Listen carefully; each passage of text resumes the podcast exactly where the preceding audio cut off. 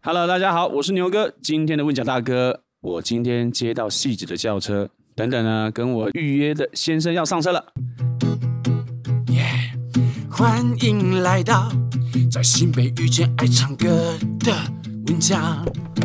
嗨，你们好，叫车的吗？嗨，你好，你好，麻烦了，麻烦了。OK，请问要去哪里？哎，要去卯澳。卯澳，嗯，是在贡寮那边吗？哎，对，那在透过地图，如果是北北方向上的话，在东北角的最东北角。哇，这么仔细，比我还清楚呢。超、啊、超超远的。渔港那边吗？对，我们要去吃最好吃的小馆暖山石花冻。那那边就不要吃便当了，真的。哎呀，对，哎，没也没便当可以吃啊，芙蓉啊。你再撑十分钟就可以吃到小馆了，只要吃便当。等等再聊好了，那我们就就出发了哦。这是一个关于新北有趣文化生活的 podcast，你将会跟着我，嘿，我是牛哥，还有我会载到的 Long K，在新北上山下海钻小巷，挖掘不一样的人生故事。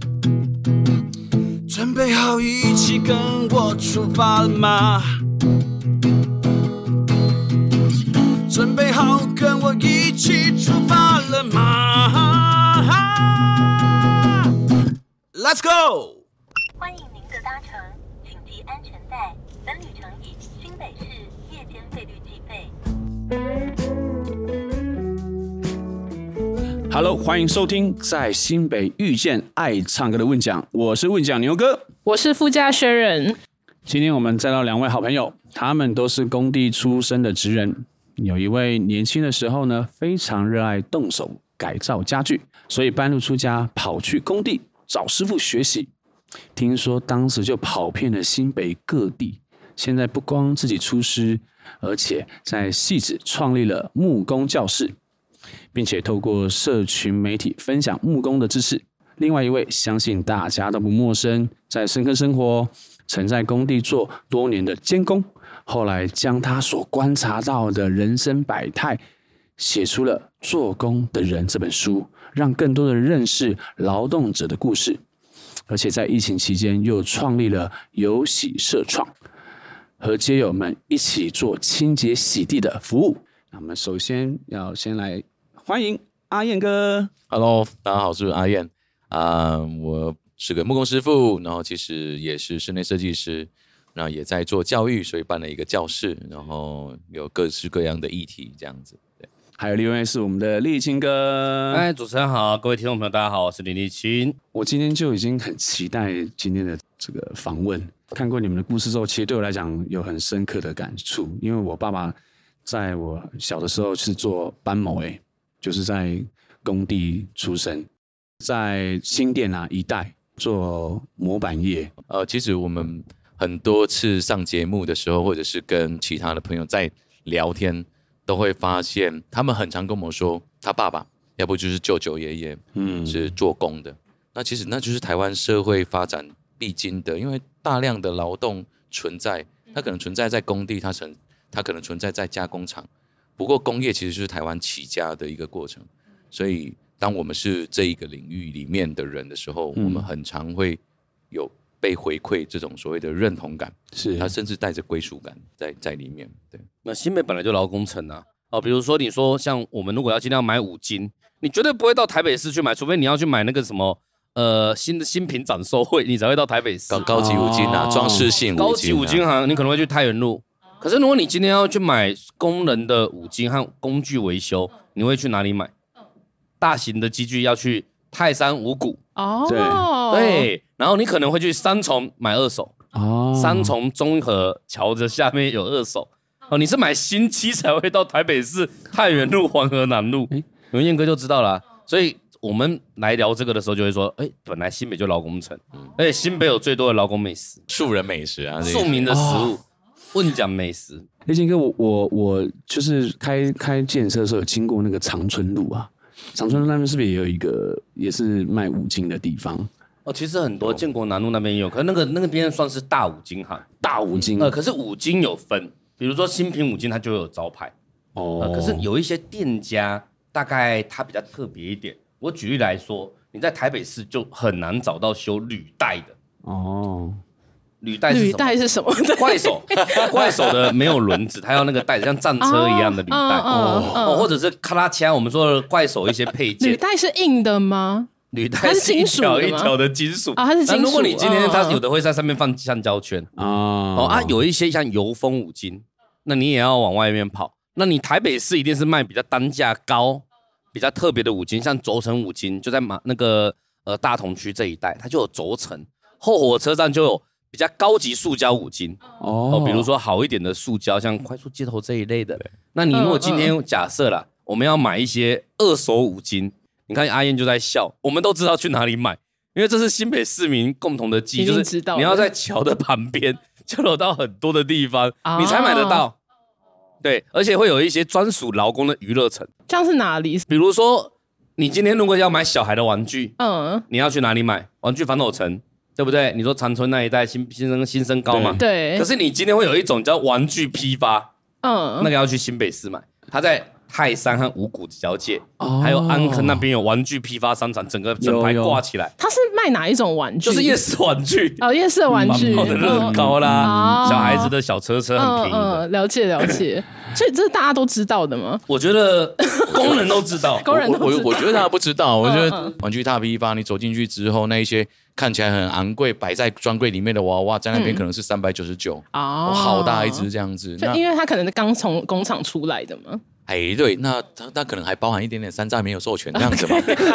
可能有一种是海关刚进来，他还没有要，可能也不开发票。嗯，它有一种属于庶民的野性。存在在里面，了解了解。甚至我举例来说，尿布搭批发，嗯，它有也会在在在哪里？也是在玩具的旁边吗？哎，比如说在新店慈济院旁边也有啊。我之前常经过，是淡水还是北海岸？然后有一个很大的仓库，就是上面写什么大批发，对对对，是你们讲的东西吗？那个不算，那个算是比较特别，是海关没收品啊。那里面就会弄那种什么 Nike，可是 Nike 又打两个勾扣的那种。那山寨品是不是？有，它有一些奇怪的东西在里面卖。什么？你知道有一种星星挂在一包包上，那个星星，那星星可能就两只手都是都就不大一样。对，有点奇特。我刚刚会问说，我开车经过长春路嘛？因为我觉得台北市这种五金行比较少。我其实第一个印象是那时候我刚刚有提到，我爸爸是做模板的，他有带我去那个北新路啊，北新路，北新路跟那个 北新路跟那个什么路啊，就是那边有。呃，反正就北新路上面有一个卖五金的，我发现很多的光明光明街吗？还是光明街？光明街那边有。光明街在哪里？光明街在新新市公所的后面，新店区公所在快到碧潭那边。那那边的五金算多，而且它已经到专业化、分类化了。对，台北市的五金行大部分和新北呃已经有点不一样。我们还是会在台北市买，我必须说台北市五金行对我来说很重要。那我们说新北有一种二手五金。它真的便宜到吓死人！砂轮机一支六百块在那边卖，对啊，二手的一支三百块在那边卖，就你马上可以上工，然后你卖用完之后还可以卖回去给他，一直卖两百给他。这很像道具租借库嘛，就是你可以用你们的话，可能有点像，有点像这个感觉。像我们如果在呃那个泰山那边一些大牌周边呐。就会有这种店家。哎、欸，我岔题一下，就是因为刚刚最前面有偷聊到，就是槟榔西施的文化。刚刚、uh huh. 那个立青哥好像有说，就是槟榔摊还会卖一些配备用品，是不是？在台北市的槟榔摊，它就是呃，台湾的槟榔摊大概有几个形态。第一种是口味至上，它就是口味变得很强。我举例来说，在新武泰有一些什么姜片槟榔，你有看过吗？烟梅槟榔。那个就是听说吃了可以治血压的，但我觉得没有用。哦，我们看着看起来血压有不同疗效的槟榔，对，还有消暑的槟榔，比如说在里面加梅片或者是菜脯。我有看过加菜脯的菜脯，菜脯对，加菜脯，它要在原本的槟榔里面再加料。你们那不是一般的槟榔的，梅片槟榔、姜片槟榔、菜脯槟榔。槟榔玩成这个样子，嗯嗯。除此以外，有另外一种槟榔摊叫辣妹槟榔摊，它卖的是辣妹。哦，了解，这个比较常见。对，那我必须说，就是在整个都市变迁过程下，那辣妹槟榔摊在新北的最后据点慢慢消失。嗯，它其实最后的辉煌在中和交流道，在十几年前有一次 槟榔西施被警察打，就是警察去追别隔壁摊的槟榔西施争风吃醋，然后跟那槟榔西施打架，然后上了大新闻。那个姓严的什么槟榔西施，你到 Google 都找得到。那之后，整个槟榔摊文化在新北市慢慢的被新兴的劳工城市取代，就是桃园。现在的槟榔摊最北台湾最热闹、最豪华然后越最投资、功能服务性最强，是在桃园杨梅及中立，中立最强、啊。了解，了解，那真的是一个货柜，像那个大展示屋，你知道吗？你根本不用去荷兰阿姆斯特丹就可以看到女性身材的完美展露。对，它完全就是那个样子。这一趴可能会被剪掉，会被剪到吗？它是完美的伸展台，就是完全在展示一个呃如何用附加价值，然后撑起一个产业的传奇。那新北市这边还有一些槟榔也比较特别一些些，像你如果去综合高中那边看，就有劳安味槟榔摊，什么意思？他会卖的是工地，他会一起卖的取名的吧？劳安味槟榔摊，他会卖工地安全帽、钓鱼手套、防晒。那新北市综合那一带、土城那一带。哦，因为那是仅存的大劳工城区，所以国道三、国道一两个地方，新五泰嘛，新五泰就还是因为受限于地面。那土城那边现在在重划。所以他那边会有非常厉害的槟榔摊哦，比如说他那边会卖，我叫劳安味槟榔摊，就你去那边，劳安味是什么？劳工安全卫生哦，劳工安全卫生，这些应该都是你当下命名的哦。没有，我们都这样叫的。你去那边，大约一秒钟之后我在讲什么了？真的吗？你刚刚知道吗？他讲劳安味，我知道，我完全知道那三个字。所以我刚刚不是说，哦，这是你自己取名的吧？对啊，因为你不会有一个人专门在弄这个，可是因为政府每天讲劳安味，他也弄不好，大家都去那边买。呃，棉纱手套，塑胶手套，哦、所以槟榔摊其实把这一块做的很好哦，做的超好，还可以、呃、还可以寄货嘞。OK OK，我们在桃园的槟榔摊还可以还可以。你说店到店吗？寄货是这个意思吗？因为我们在从化区工作，我我认真说，就是如果你今天在淡海新市镇从化区，你要寄个信还不知道谁帮你收，鬼才寄得到。可是你今天如果写，比如说呃台中关线多少多少公里处，什么赛车皇后槟榔摊，嗯、那个邮差根本不会看不到啊，傻逼才看不到啊。真的啊，那个孔雀灯二十四小时在那边跑。等一下，所以所以其实槟榔摊就是大家的 seven 店到店，大家就会把东西寄到不同槟榔摊去。工地有这个用，是有这样的文化，这是真的有这种文化，我觉得太酷了。只有只有那个大家，只大概只有官员不知道，军工教不知道，我们都知道啊。你问阿燕他一定也都亏过槟榔啊。了解。哎，没有，还真没有，真的没有亏槟榔。哎，这还不是因为上节目的关系，我我去去跟槟榔摊买就是结冰水，因为我吃结冰水，我不吃槟榔啊。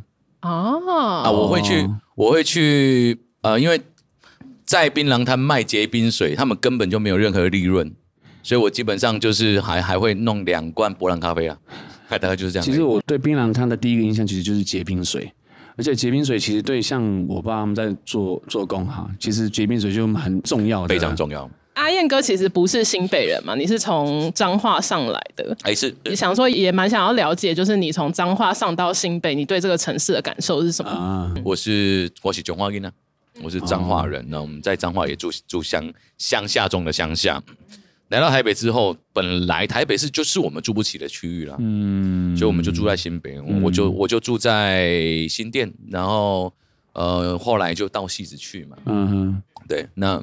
就我我对我对整个新北的看法，基本上就是这么认真讲，就是三个字，就是接地气，嗯，就是接地气。阿燕哥，我其实今天一直很想跟你分享一个事，就我前几天才刚去西周部落，西周部落就是去送你现在手上的那个哦，这个小香菇，因为我们就是到西周部落的一些。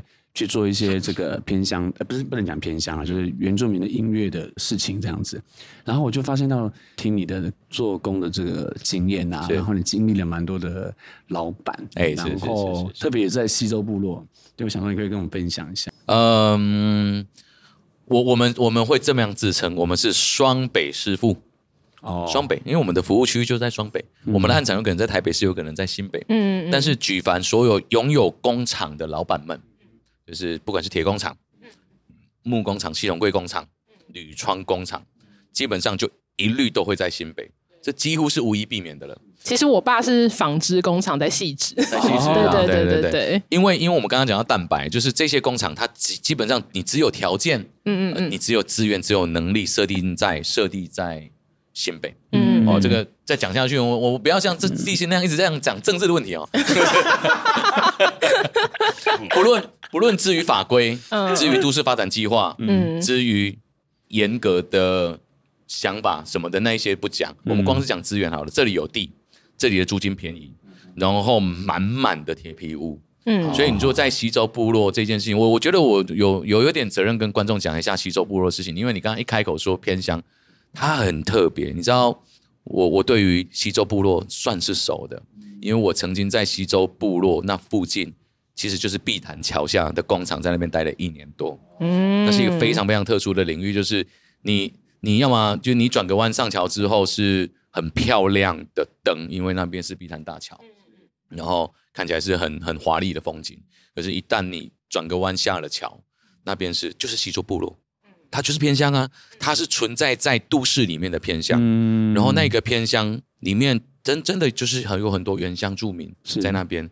他就是立新说到的，就是他被他他的居住他的居住的能力或者是他的资源不停的被排挤，被不停的被排挤之后，他我我觉得非常非常非常直觉的字义上的形象上的，他就是被他们就是躲在桥下的那一群人。是，那他是偏乡哦。嗯，那我在那个地方，我其实哦，就是在那个工厂哦，在那个偏在那个我们说的都市偏乡里面，是我一抬头往左边一看。看过漂亮的河堤运动公园之后，嗯、就是非常非常华丽奢华的美和市。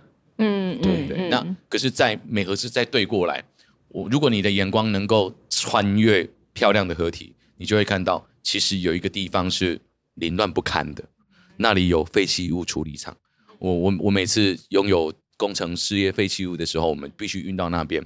就被在在那边被处理，嗯，所以在那个岸，如果我们只要空拍机拉高，那个那个那个景象，这样其实蛮蛮讽刺的，因为它就是一个被被独立区隔开来的地方，然后我我觉得人们没有看到彼此。我觉得岸岸边的那一边因为没有看过，因为我其实很常经过那一带，但是我从来没有看到阿燕哥讲的，对对对，因为他们他们躲躲在桥下，嗯嗯，就像一个那个西周部落，那个西周路啊，是。我每次去都迷路呢，因为西周路超难找，很难很难找，对对对对。可是我的灌浆师傅，然后吊车师傅，他们其实都把车放在那边，他们就会在那边带他们去做工。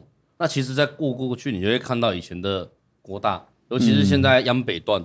整个从化之后，你会更明显，嗯、就是这边以前是国大代表，那边的旁边跨一座桥，我们劳工就会看到做的公园、脚踏车道、空间，你们跨个过个马路就到 IKEA，世世代代荣华富贵。然后这边的人是，哎、欸，拜托他们，大概我记得没有错，我刚第一次去那边的时候，连自来水都有问题。是，嗯嗯，对，他们连自来水使用都有问题。我第一次去西西州路向那个老板报道的时候，我也迷路啊。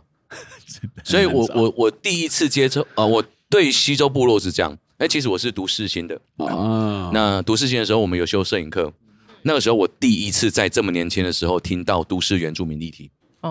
老师要我们去西周部落拍摄他们生活的样子，我们我们有去。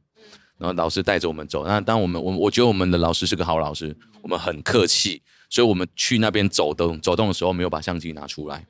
就是我们没有这种用这种参观这个地方那种感觉，就是我们没有这样子打扰，我们就是就是走进去又走出来，走出来之后在很离他们很远的地方才去讲西周部落这个故事。后来因缘际会之下，我的第三任老板就是我刚刚提到的那个，他在西周的西周部落的旁边，其实是旁边，然后碧潭桥下在开，不是开，他就是个铁皮工厂嘛，那就是个铁皮工厂，那铁皮工厂非常的有机啊，那是虽然非常随性。然后这里有一片铁皮，就弄就就就就就就固定起来。嗯，那里有一块门板，那不然就弄起来。有一个台面拆下来，然后柜子挡一挡，它就是一个工厂了。只要只要你在在失窃的保险上面能够处理处理点什么，能够围起来上个锁，养条黑狗，那就是工厂了。哦，对对，黑黑狗就是保全的部分。对，没有错。OK OK，了那就那就是他们的保全系统啊。OK OK 那。所以 你几乎所有的工厂都有恶犬是吧？哦，了解。因为因为他根本就没有办法把他的那个工厂做的非常的严谨，就没有办法到很完整。然后铁门呢，铁门基本上就是拆下来的铁皮构构成的嘛，对，所以就会养条黑狗，越凶越好。对对对对，而且如果他们他们狗如果不咬人的话，那基本上还没作用。啊，对，当然是这样子。那。所以以后，以后来就是我第一次去到西州的时候，我又重新不要说重新，我又迷路了，因为他那边那边的门牌根本就没有照着编号编啊。了解。对啊，所以你根本就找不到啊。那人家打打好几通电话，打到那个老板可能都快要生气了，想说哇，我今天来面，我今天要来上班上班，可能又要被赶走了。对，我觉得是一个这样子的处境。对，我觉得很酷，因为我我觉得刚刚听那个立青跟阿燕哥讲，就是很像是。我觉得就很像是新北，它其实有很多不同层的地图。然后我觉得可能我们每个人的生活都是在某一个地图上面走来走去，然后你们刚刚完全揭开了一个我我不知道的地图的那种感觉。我跟你讲，那边我们还会制造门牌，你知道吗？自己门牌。什么门牌？就是你如果今天门牌这边整条巷道三百一十五巷，嗯、然后十十三号，嗯、那你觉得、啊、靠压这号码不好，就自己做一个，然后挂上去，邮差送得到。等一下，所以你们自己撰写地图？没有啊，对啊，就邮差送得到，哦、门牌是没有这一个的。门牌门牌自制，对，然后你就做，因为那边铁工厂超级多，还有人在干这行，太荒谬了，对不对？我老板就那么做，这又要被剪了，因为他结果写下去是，你们是在打造一个什么什么什么西周路九十九号，对，Map 没有啊，你 Google Map 打开没有啊？那我不觉得 Google Map 会漏掉资讯，你知道吗？那为什么它是九十九？因为它算一算这样好找，没有说九十六、九十七了。那其实下一户在在地籍上。那认真讲，它就是一个被遗忘的地方。那个地方的地籍没有好好被编过。我们开开头讲的像毛这种地方，其实也都全部都是这种处境，你根本就没有办法找到。所以自己做门牌这件事，你没说我都忘记了。对啊，我跟你说，现在还有一招，就是你自己把自己的地址打上去，然后那个呃度分秒，东京北纬算上去之后，Google 大概一个礼拜后你就找得到了。哦，哦，那是那是科技方法。对，那你知道怎么样吗？我我们老板的铁工厂的门牌一开始是。难道是绿色铁牌吗？不是，是用喷漆喷的。他就自己在他的铁门上面喷西周路九十九号。哎，很大吗？好了之后呢？好了之后，这个东西就是，然 后政府也蛮蛮蛮能够体恤，还是说跟进？哎，他后来三年五年之后，我回去看他，哎，他拥有正式门牌啊，了解。所以，哎，他帮他帮政府编了 地级特色，对啊，了解。就就就是你刚刚说的那个，不管是实际上的地图分层，还是我们说的是精神领域上面的社会文化的地图分层，这它这非常有趣。其实有一次，我就是在西周部落看过，他们是以西周部落取景，就是一对啊父子，他们就是做模板的。然后他就对着他的小孩说：“你看前面那个，他其实就指的美和氏，他就指着美和氏说，儿子。”那个是爸爸盖的，你知道？你看新店每一栋很多都爸爸都留下了盖的足迹，可是没有一栋是我们的。所以我觉得工就是做工的，他们其实心中有许多的无奈。嗯、啊，阿烟哥跟李锦哥要讲一下，在工地生活里面你们观察的白白种。我们从入行第一天就要干掉他们喝酒啊，但到现在为止还是每天在喝啊。对啊，对他们喝酒的情况蛮常的哈，蛮常见的。我必须跟你说，就好像你们做乐团的，一定会有人一定要在练团的结束后或结束前喝一杯啤酒。对，那再说一说，我们录 Podcast 的，嗯，有些 Podcast 的，你知道这些工作人员不喝一杯咖啡根本没办法工作。真的啊，你身边一定有一个朋友是早上不喝一杯咖啡，他没有办法开机的嘛。嗯嗯，对，那已经成为一个记忆文化，或者是一定要吃 B 群的。你像那些办公坐办公室的，你去那个办公室里面一整排全部都在吃 B 群。他没有吃 B 群，他早上没办法工作，他电脑没有办法开机，这很正常。那在工地也有，他就会套一些饮料哦，那他就会套成习惯之后，就是一定要那个 key 到了，那个记忆感被开机了才会有。对，那当然他也会有变化。我们说我的书里面就完全不避讳，我觉得这种吃文化，你与其在那边虚假的隐瞒，你不如直接光明正大告诉大家有什么文化。所以除了酒之外，还有别的东西？有啊，嗯，有啊，不只是酒啊，槟榔啊，对啊，香烟呐，香烟呐。对啊，还有这样有的时候会交换的东西，不见得是这些。嗯，嗯，甚至有时候我们的工人会三八在那边窃笑，然后互相交换壮阳药，所以他们流行印度来的，这又要被剪掉。真的？哎、欸，那那我们回来一下，那阿燕哥你是怎么样开始进入工地的？我进工地是这样子，呃，跟很多人不一样，因为我后来认识了非常多的工匠朋友，大家的大家的出身都都很都一般流程是这样，就是因为他不读书。家里就让他去做事了，那有可能是家里本来就在从事这个，这是最常见的，比例上很高。那另外一个就是说，因为他不读书，所以他也没什么太多的选择。那他也知道说，在超商他的那个上限就在那边，货运的货运或者是其他办公室的上限就在那边了嘛，所以他们都都明白一件事情：有技术专业的时候，那个未来收入不得了。我我大学生的时候，我是二十七岁吧，而且我是二十七岁才开始求职的。嗯，我二十三二十三离开大学之后，二四二五二六这这三年，其实我去当了职业士官。哦，他其实他其实也不是什么我想要从军报国，没有，就是我想要还学贷而已。我我妈妈劝我去还这个学贷，那我就当个三年半嘛，当个三年半出来的时候是二十七岁，二十七岁才开始去进入工业领域的话，其实是非常非常晚的。因为我的师兄们，我我进去了嘛，那我的师兄们他们其实都是十八九岁、二十一岁、二十二岁，顶多了啦，顶多。那所以我是这个二十七岁的的的一个算是一个。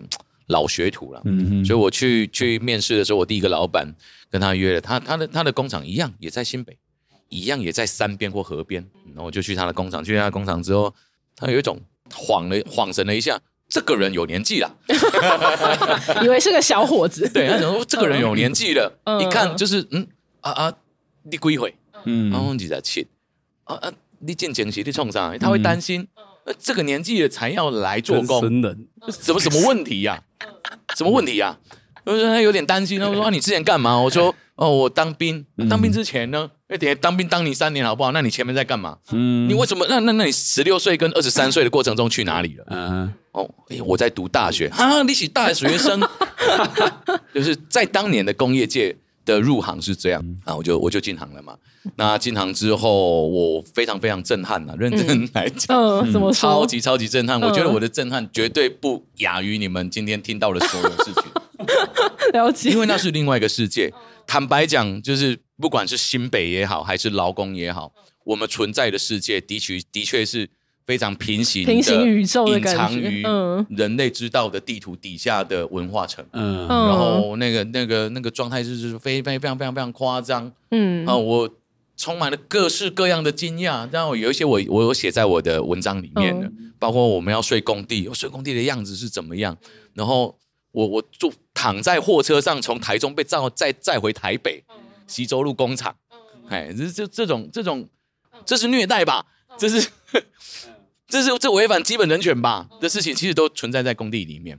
那所以在这个过程中，慢慢慢慢自己拥有一点点能力了，然后也很快的变成自己接一点点案子来做，变成老板了。那变成老板之后，自己可以接案子。然后我觉得这业界缺了什么，嗯，然后缺了什么之后，我们就跳我我后来就跳出来，所以我就成立了一个单位，叫做实木工地，开始在里面做各式各样的工匠议题。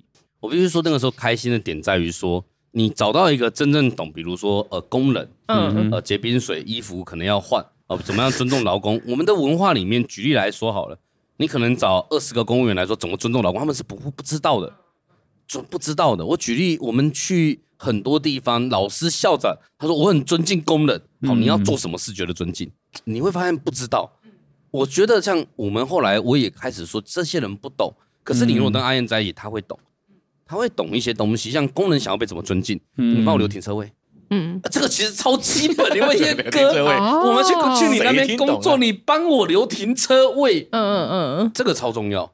如果超级礼遇，就是我有遇过真正懂工人出身的学校老师，哦，他们家真的他是因为是工人出身，我们再去帮他们工作做完，他有准备浴室，嗯，提醒我们要可以带换洗衣物。啊！哇，这个真的是水准超高，很厉害。这个就是超级尊重。嗯、对我们来说，尊重其实不见得是饮料，因为我们饮料可能比 可能比他们我们自备的可能还比较多。嗯嗯。可是你如果一有尊重我们的话，其实我们的文化习惯和其他人是不一样的。嗯嗯嗯。但是其实大部分人说尊重老公，不懂尊重老公是什么。我们其实有这种感受，但你说要尊重，你要先理解。是你真的要先理解。我今天听你们在讲的时候，其实我心里是非常激动，而且还是会有一种回忆。那时候我永远记得我十六岁，十六岁的时候，然后刚考上专科，我是练宜兰农工，对，然后就我爸说，啊，你暑假哈就去打工，就去工工地。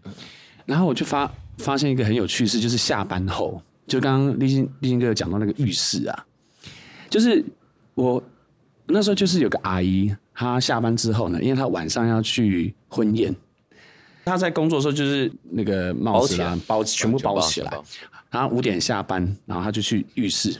我一出来之后啊，要交逼雷呢，就是我那时候我十六岁第一次对工地文化，其实我说哦，原来她下班之后她就是一个一个很很尊贵的，她是可以可以去各样场合的人这样子。然后我想说。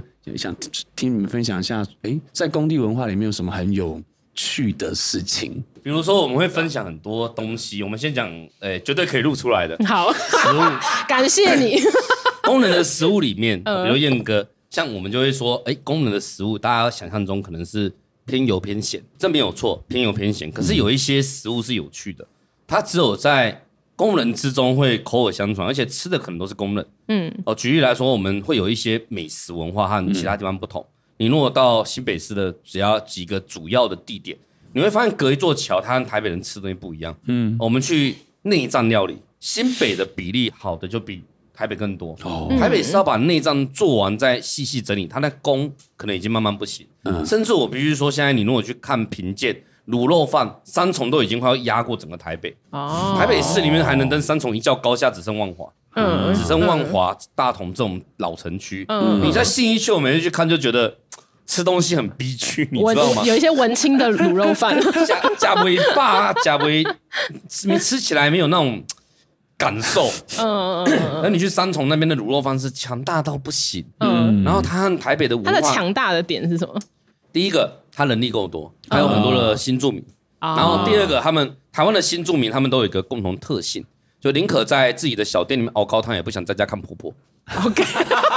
为什么说女性工作人员这个可以剪进去？这可以吧？这可以吧？这可以录进去吧？太帅了吧！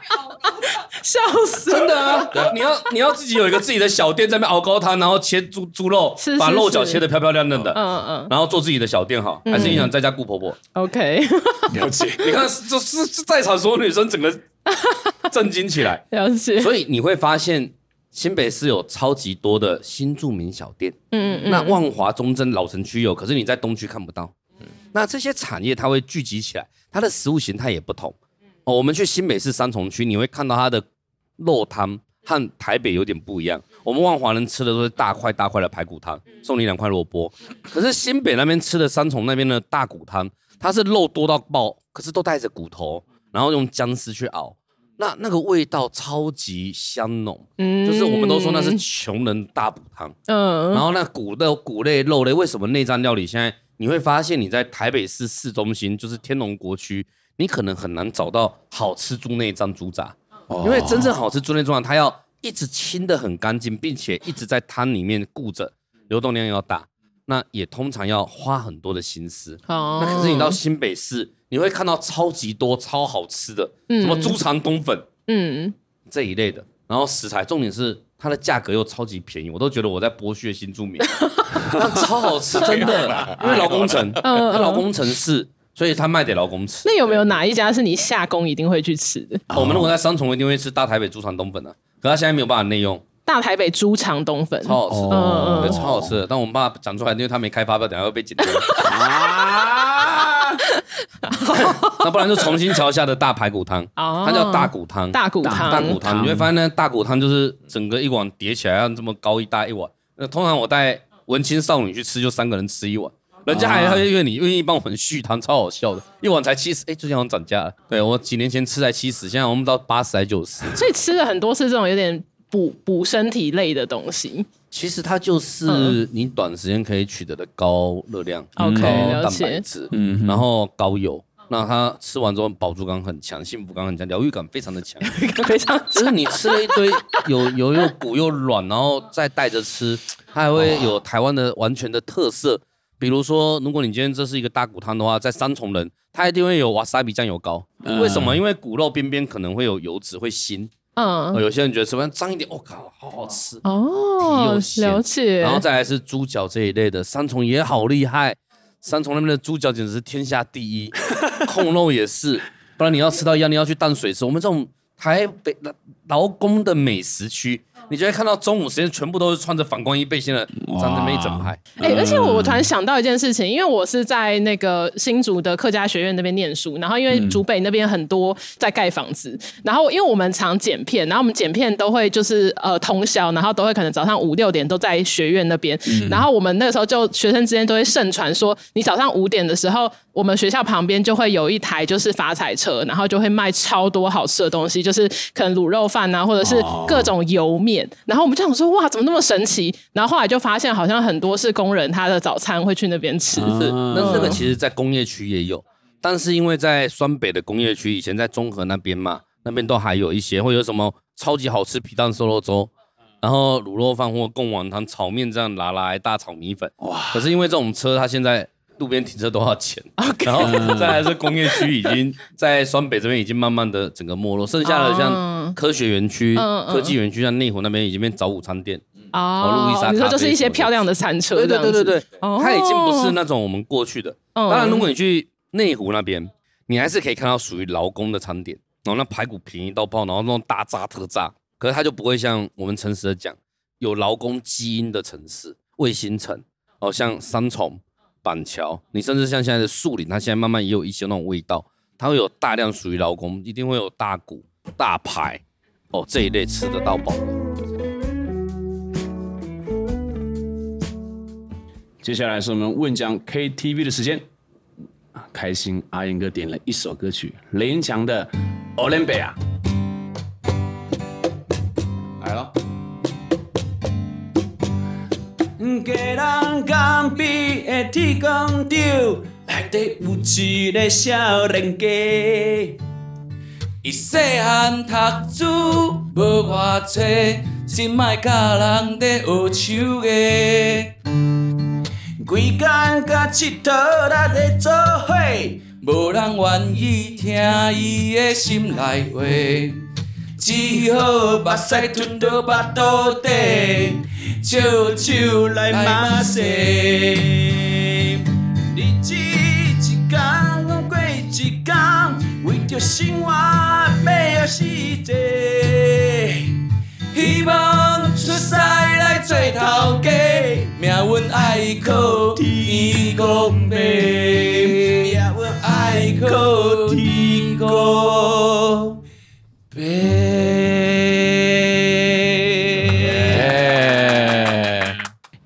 想了解一下，你为什么选这首歌？有没有什么背后故事？就是。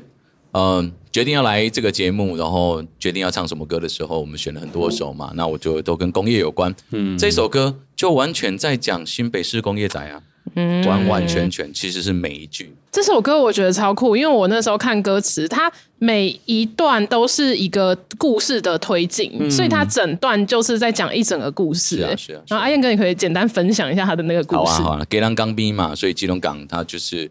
不管它再怎么样，它就是在一个比较偏远的地方，它是工业重镇，嗯，所以它是铁工厂哦，嗯，所以是铁钢铁一些欧洲钢的嘛，所以这个故事的主人公不是欧联贝啊，是这个少年家。哦，欧联贝是卖 Olen 的，欧联贝啊，这是我们刚刚讲的啊，嗯嗯，劳工美食嘛，它是劳工美食的其中一摊呢。哦，欧联，你不管是卤肉饭还是 Olen，，都是给我们这种劳工在吃的。哦，了解。那就表示这个少年家常常会去跟 Olen 贝啊买 Olen 来吃，来填饱他的肚子。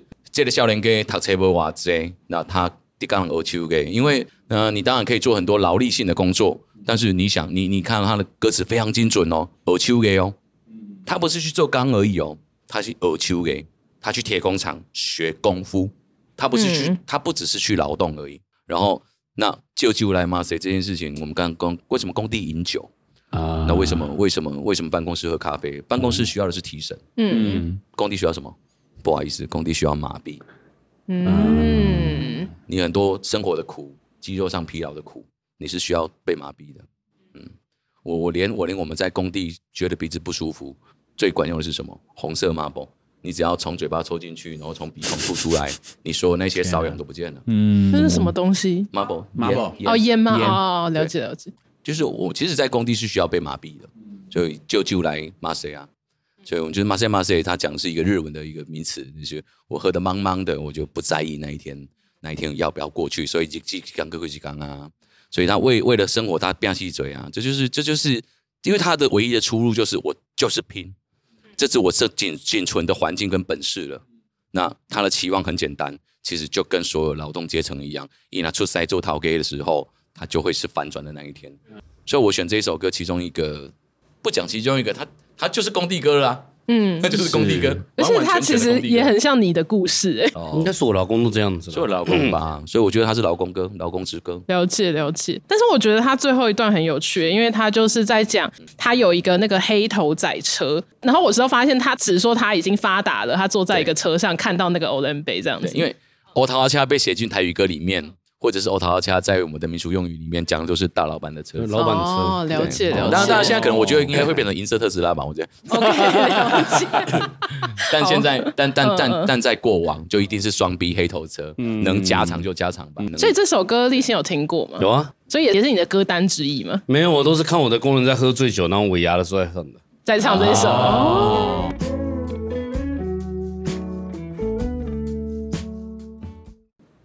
刚刚听听两位分享，觉得真的很很有感触。然后我就发现你们都从这个工作的经验，长出了很多不一样的斜杠的人生跟发展。那阿燕哥好像开始做这个木工教学，而且我有看哦，其实主我都很想去上课，因为主题都非常的活泼、新鲜、有趣。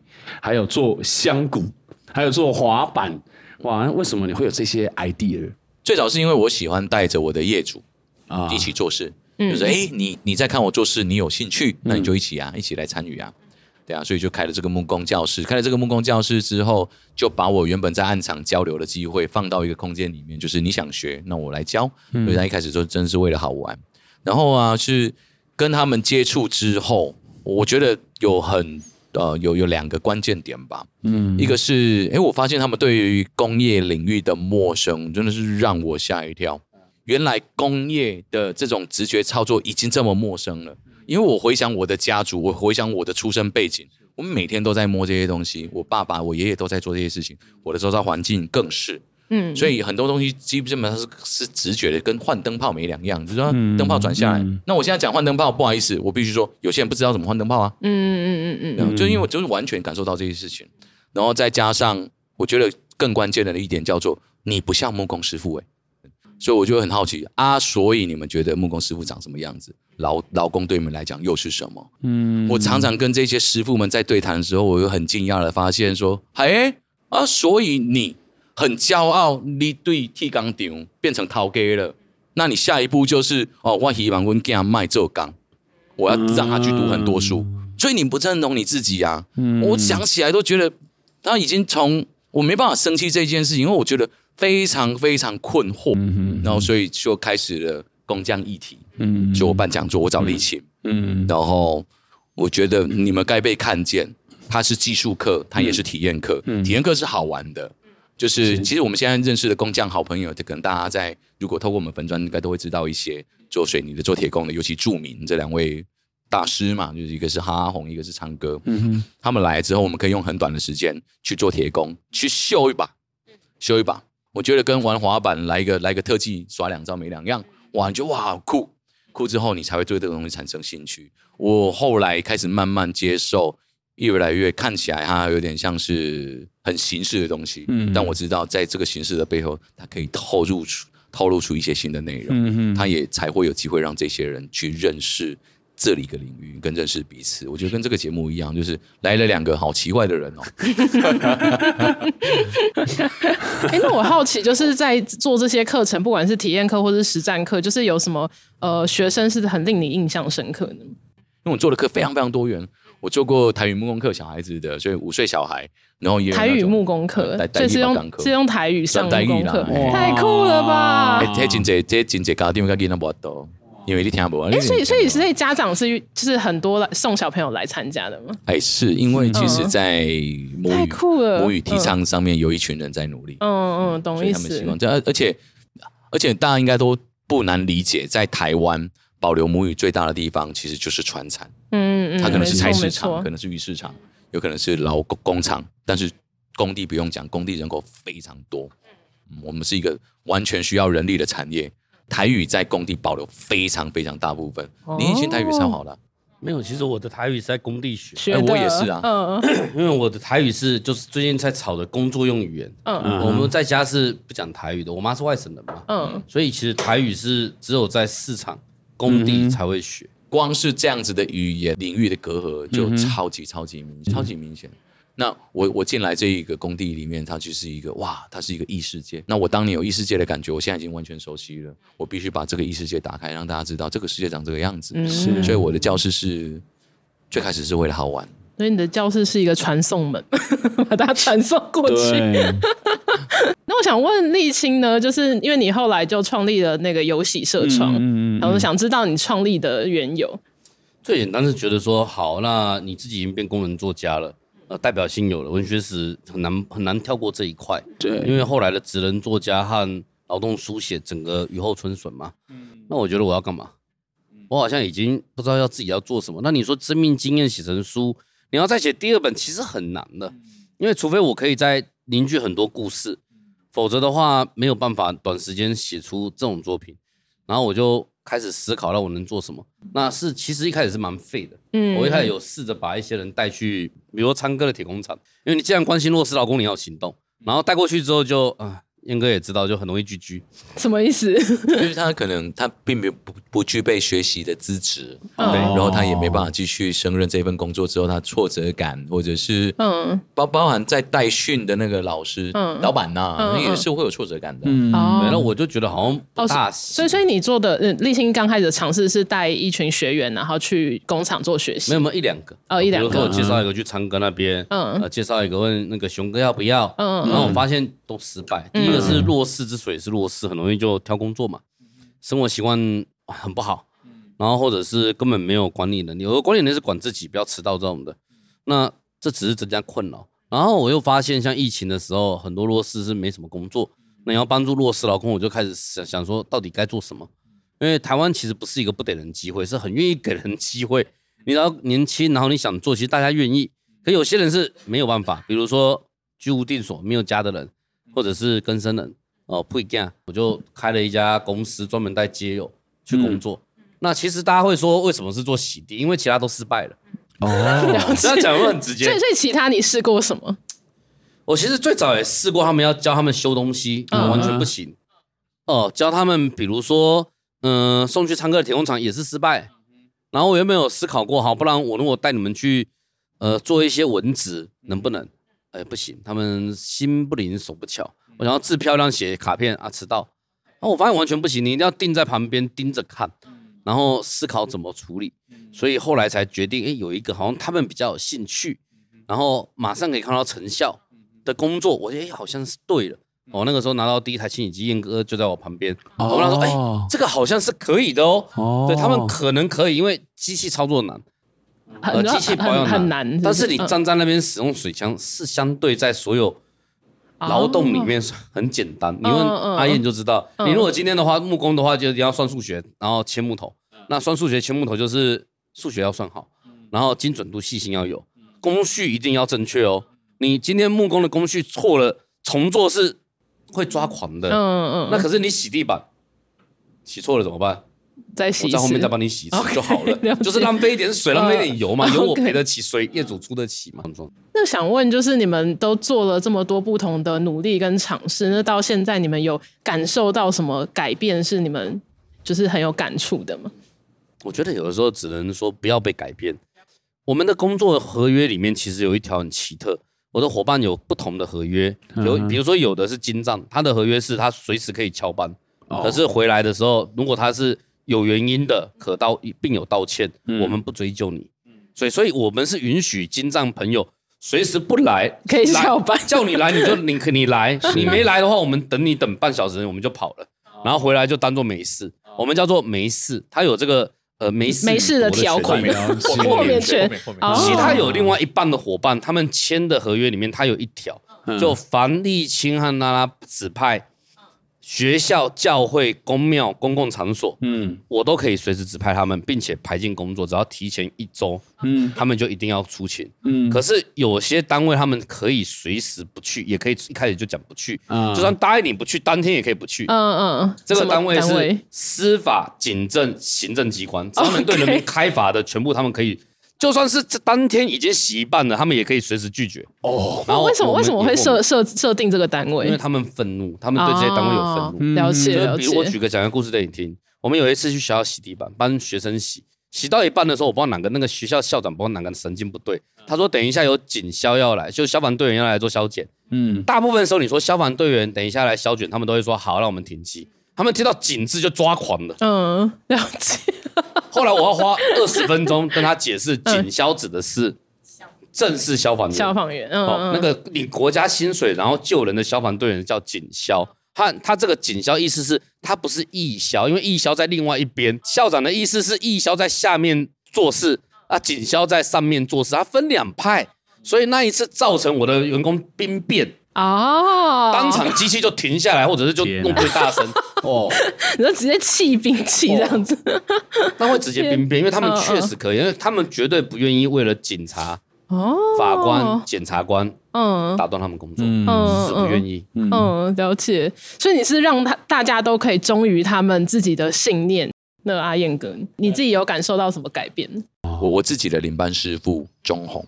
他来我这边上班之后，有一天他在做木工，我拿我的手机拍他，拍他之后我发了一个现实动态，我几乎觉得，我几乎觉得他甚至是觉得震撼的，他觉得有人拍我做木工，嗯，然后我第一次被拍到做工的样子，嗯，那他当天问我说：“哎，导演，你刚刚录我在做事的样子，可不可以把影片给我？”然后他就分享这个影片，他在他的脸书上面写说：“呃。”第一次，他写说头一次有人记录我做工的样子，嗯，然后我想让我的朋友看看我是靠什么在吃穿的。是，我觉得那个那个很神奇。我觉得那个很神奇，就是叫做对我来讲，就是嘿，这就是记录啊。因为你知道，就是如果你去练舞，你在中正纪念堂里练舞，你今天吃美食，你会记录下来。为什么？你认同这件事情，它其实很很，它它藏在你的意识里面很深，你没有发觉。那我觉得你就是在做工啊，我觉得没什么不对啊。但是从来没有人会去记记录跟对别人表达说我是个做工的，你知道？那我知道，我我我已经都知道，我现在有很多年轻人会因为我的存在，然后他们愿意让别人知道他做工作的样子，他今天做天花板下骨料的样子，他今天搬运，他今天劳动，他们愿意记录自己给外界看，因为他们认同自己了。在以前，他可能就会觉得说啊，我的是波特车啊。你要你要回想我说的故事，我全校最后一名的时候，我不觉得羞耻啊，嗯、因为我没有羞耻心。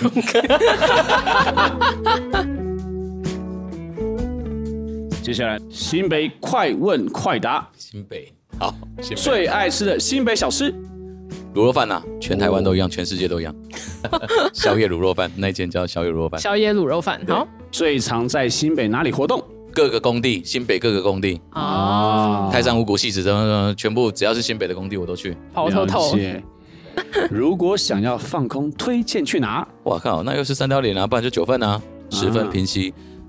三貂三貂岭，你有特别指哪里吗？立信说很无聊的地方，嗯，立信说无聊的地方我都去。了解，大家觉得山上很无聊。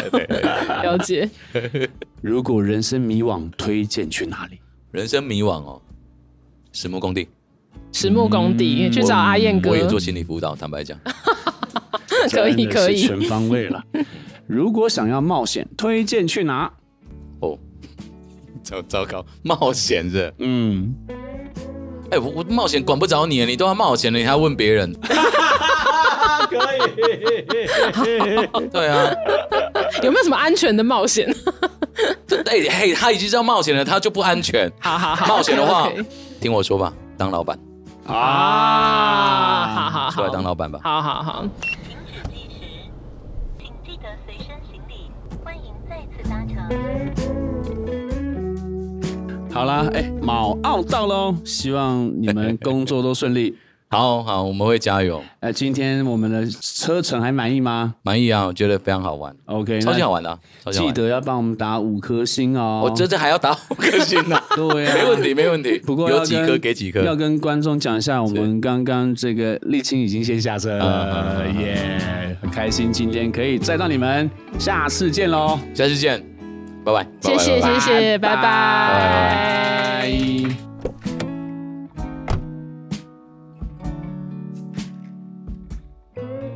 人生加油站，今天有工商合作时间，牛哥有一个特别有喜的消息要提供给听众们，为大家在生活中加油打气。下载使用 Yoxi Y O X I 计程车叫车服务的 App，到九月三十号以前，输入节目专属折扣码“司机爱唱歌”，听好喽，“司机爱唱歌”。就可以享有八折的乘车优惠，折扣上限三十元。下一趟搭乘计程车的时候，别忘了 Yoxi 的好看哦。耶耶！最后一站，真的啊，通常最后一站都比较疲惫一点，对，真的蛮需要去按摩一下，真的。哎，不过我今天听阿燕哥还有立青哥分享说，嗯嗯我自己会回到我十六七岁的那个工地的经验，嗯、然后里面有好多很多的画面，比如说冰蓝汤啊，或者是结冰水啊等等，还有就是。更体体会那个劳工阶层他们工作的辛苦。那我自己其实自己做过呢，那时候一个一个一个一天八百块，所以我就，但是我自己觉得是说，好像听他们分享之前啊，我就觉得好像劳工们就是就是解决自己的生存问题就已经是已经了不起了。可是我看到他们两位，我就觉得充满了。我觉得他们就是去面对那个真实的那个问题，嗯嗯、然后去去去努力，嗯，去挑战跟解决这些事情。对，所以我觉得，那秀玲觉得刚听听他们这样分享了什么？嗯，其实我我自己觉得那个沥青分享了很多让我很惊讶的事情。啊、对，就是因为他讲很多。就是我觉得，就是真的很像我在刚刚提到的 Google Map，它会有很多种不同的图层，嗯，然后一层一层的盖上去。就我觉得，真的不同图层就是不同的平行世界，是对。然后我觉得刚刚立青讲的好多东西，都是我们都要学会去更多的理解跟了解彼此，是对。但是我就有。对，就是我觉得有有一点让我去发现到哦，原来我认识的新北其实还有很多我根本不知道的东西。的对，所以我其实是很感谢有这一集，然后以及阿燕哥跟立青一起来跟我们分享，因为我的确觉得，呃，在这个城市里，我们本来就需要去看到不同图层的生活，然后就是可能都是走路会经过旁边的人，可是的确我们没有去停下来理解的话，我们可能就完全。无法想象彼此的生活，而且我觉得，我其实刚啊、呃、在访问之前就先认识他们，然后我已经觉得他们两个够强大，就没想到他们是好朋友，他们就可以那个团结起来更强大。欸。我觉得这个对台湾来讲是一个很重要的力量，然后我觉得是一种很实质的改变的力量，然后我也自己觉得很想。跟他们一样，在台湾不仅生根，然后一起可以贡献自己一点点的力气。嗯，那像我自己，就是像今天跟那个阿燕哥一起唱这首那个呃，黑伦黑轮黑黑伦北。对。然后其实我昨天在练习的过程中，我觉得那个歌词啊，嗯，就是在讲。就在讲他，嗯，而且但是他们说，事实上不仅是讲他们，嗯，其实就是台湾，对每个劳工者、劳动者，对，所以我就觉得他们真的是，我觉得是我们常常没有经历的无名的英雄，嗯，我有这种很强烈的感受，而且我今天还有一个感觉是刚刚没有讲，就是很想去跟爸爸说谢谢他，因为爸爸那时候从从我们。从我们出生到现在，哎，我其实没有听过他坑过任何一一句话。他们常常就是讲一些工地的趣事，或是好玩的事情，然后就养育我们。所以我觉得台湾的台湾的这种这些这些无名的英雄，让我觉得是值得敬意的。嗯嗯嗯嗯，对，所以觉得很谢谢今天有这一集。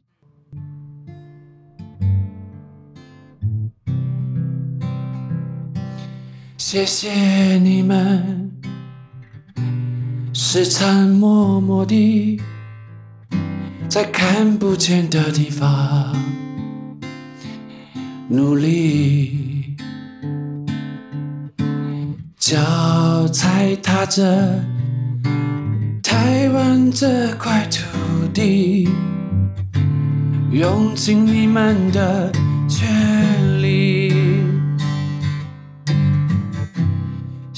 谢谢你们所有的付出，让我在此地油然而生的敬意，一起用尽全身心，默默的付出。不在意别人的眼光，前行。虽然生活那么不容易，但是每个汗水都有意义。让我用我的声音告诉你们，台湾有你，有我们一起努力。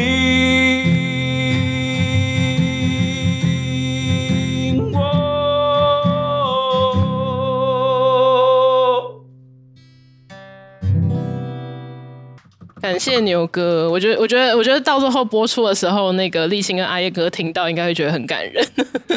因为我自己觉得他们先分享之后，我真的很、嗯、很很感动，只是就觉得啊，就是他们他们把劳工里面的那个价值。说出来，嗯嗯嗯嗯，我觉得是太太棒了，嗯，都快泛泪了，真的很感人，耶！好啦，期待就是有带给大家一些不同新的就是视野跟了解到不同的人这样子，真的，嗯嗯嗯，好，谢谢大家，好，那我们下次见，拜拜，拜拜。